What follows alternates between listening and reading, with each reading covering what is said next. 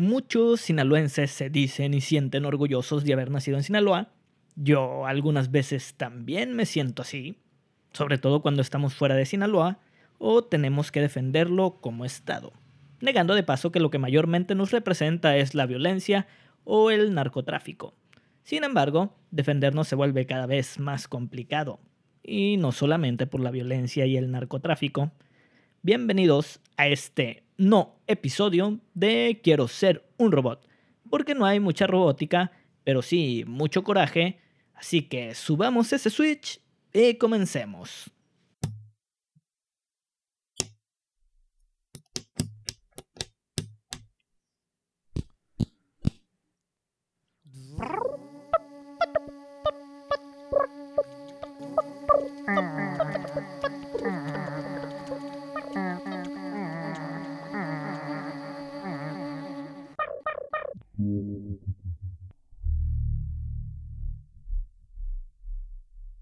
Una de las series que hemos revivido durante esta cuarentena es House.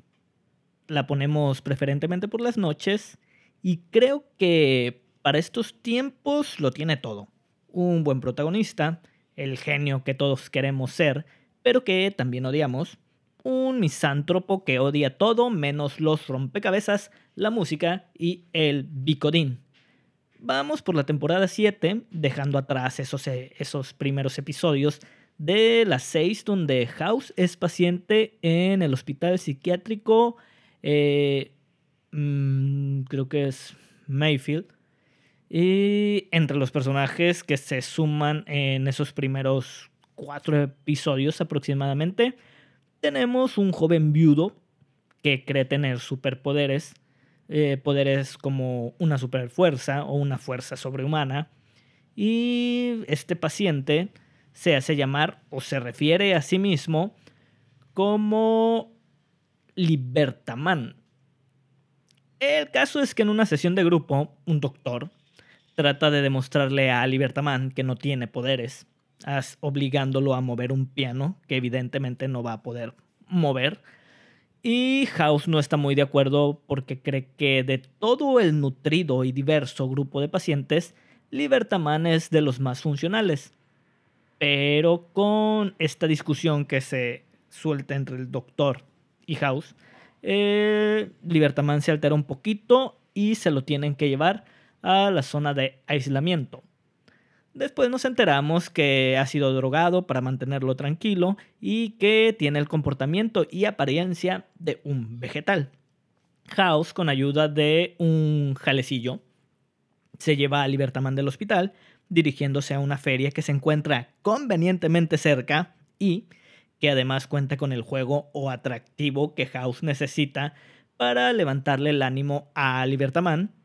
Eh, este atractivo o este aparato es un ventilador sote de esos que con ayuda del viento eh, y trajes especiales te ayudan a mantenerte suspendido en el aire, dándote la sensación de que puedes volar hasta ese momento todo parece ir bien, perfecto, con la terapia de House, pero todo se va completamente al demonio cuando Libertaman, creyendo que efectivamente puede volar, se lanza desde una altura de aproximadamente 9 metros en un estacionamiento. Libertaman sobrevive, pero se da muy en la madre, perforándose un pulmón, rompiéndose la cadera y muchos, muchos huesos. Resumí esa parte del episodio solo para adentrarnos en mi teoría de que muchos de nosotros somos House y Sinaloa es nuestro Libertaman. O sea, que de alguna forma somos los dos al mismo tiempo. Somos los que creen tener superpoderes, pero también somos el que te anima, te da la palmadita en la espalda, se descuida un poquito y somos el que se lanza desde un chingo de metros de altura, se da cuenta de que no puede volar y termina partiéndose en toda su madre.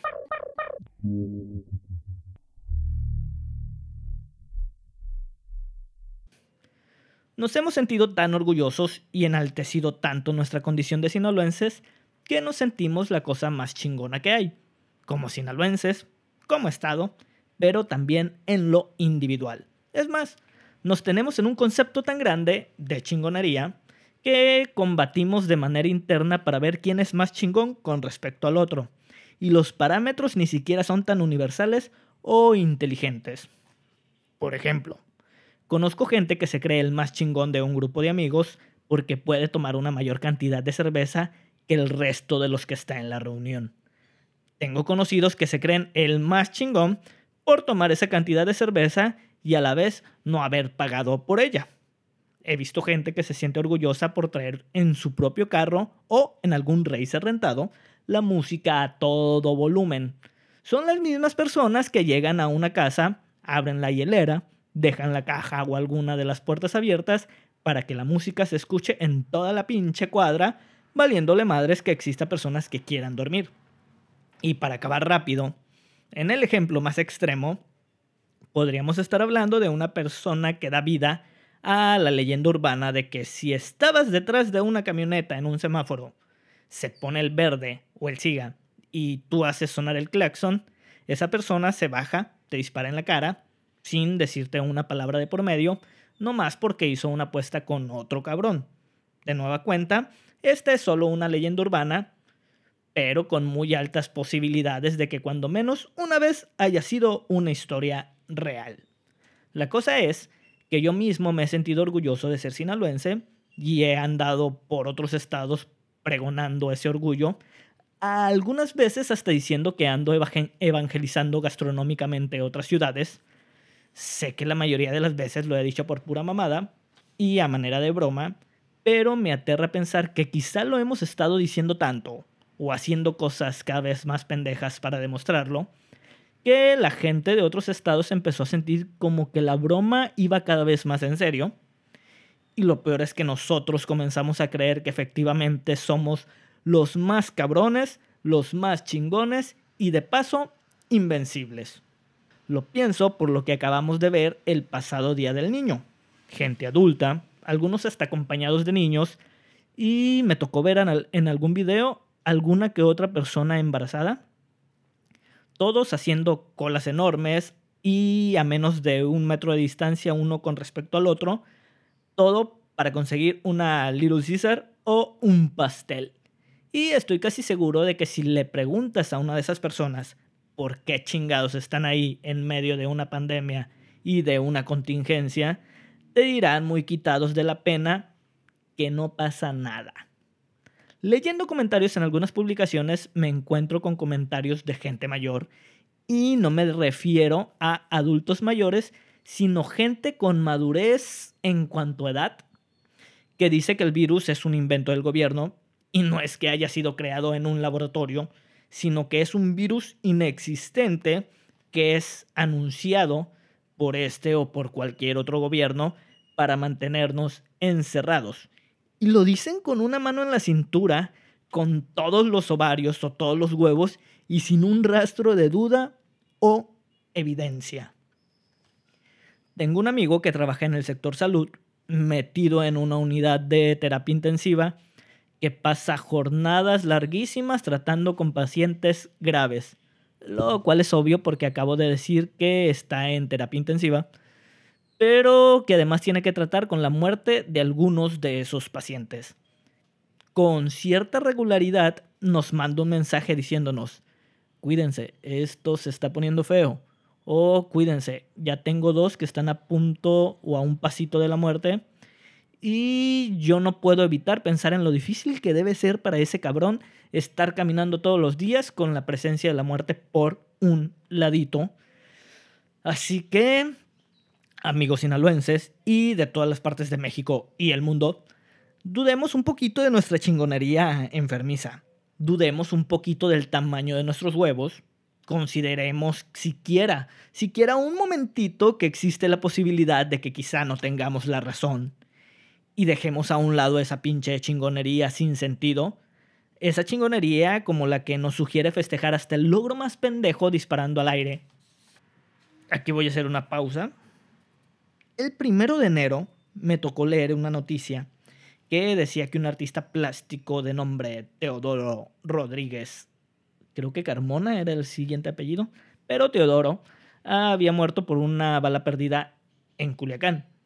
Y me emputé un chingo. me dolía que un artista muriera por culpa de una pendejada hecha por un pendejo. Y me indigné muy, muy cabrón conmigo y con mi comunidad por no haber hecho algo para, para que esa traición desapareciera para siempre. Duré un chingo, un chingo encabronado, hasta que leí que la noticia había sido falsa y ese cabrón estaba vivo, que supuestamente había sido eh, una broma muy pesada hecha por un sobrinito que encontró el Facebook de esta persona abierto y se le hizo fácil eh, inventar esa noticia.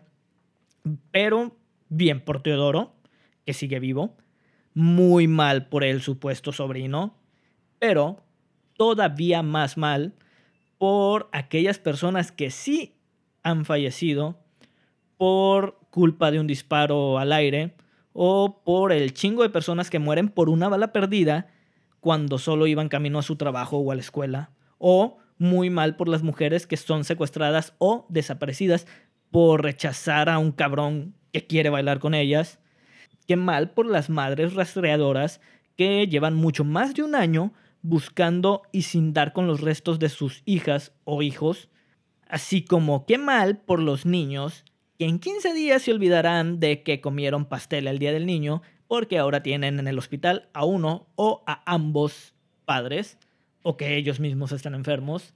Y qué mal por este estado en el que se han vuelto mucho más y más significativas las malas noticias.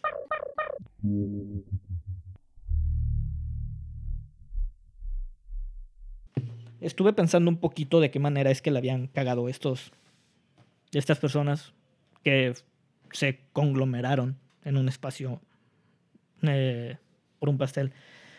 Y va, si estas personas se contagiaron por alguna razón el día del niño, dentro de 15 días aproximadamente van a empezar a presentar síntomas y tienen como 20 días aproximadamente para salir de la enfermedad. Los que logren salir de la enfermedad y tienen que esperar otros 15 días para que eh, estemos más seguros de que han, ha salido la enfermedad de su cuerpo.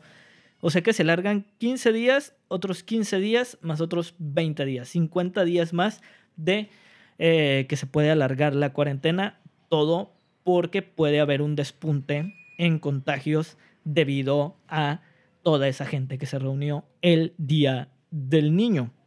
50 días más por lo que quizá a mí muy personalmente me parece una mamada. Y no digo que esté mal sentirnos orgullosos, de hecho tenemos muchas cosas de las cuales sentirnos orgullosos. Somos un estado lleno de gente trabajadora, cálida, talentosa, y abundan las historias de personas que incluso cuando no pueden o no tienen o, tienen sus propias carencias, buscan la manera de ayudar y darle la mano a otros. No físicamente, sino metafóricamente hablando, hay verdaderamente un chingo de cosas de las cuales sentirnos orgullosos, pero definitivamente no está chilo sentirnos orgullosos por ser señalados como un Estado lleno de irresponsables o de pendejos. Echémosles más ganas todos y evitemos darnos en la madre. No seamos el Libertaman de House y no seamos nuestro propio House. Así que